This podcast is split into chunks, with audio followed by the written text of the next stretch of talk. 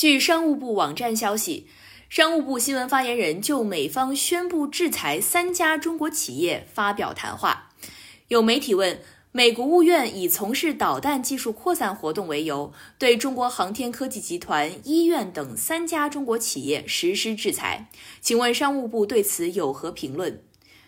商务部新闻发言人表示。我们注意到，美国务院以所谓参与导弹技术扩散活动为由，对三家中国企业和下属研究机构实施制裁。中方对此强烈不满，坚决反对。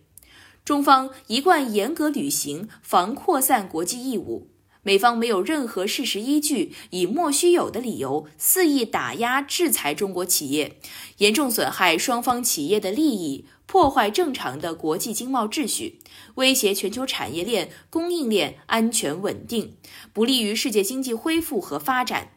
美方应立即纠正错误做法，中方将采取必要措施，坚决维护中国企业合法权益。感谢收听羊城晚报广东头条，我是主播于彤颖。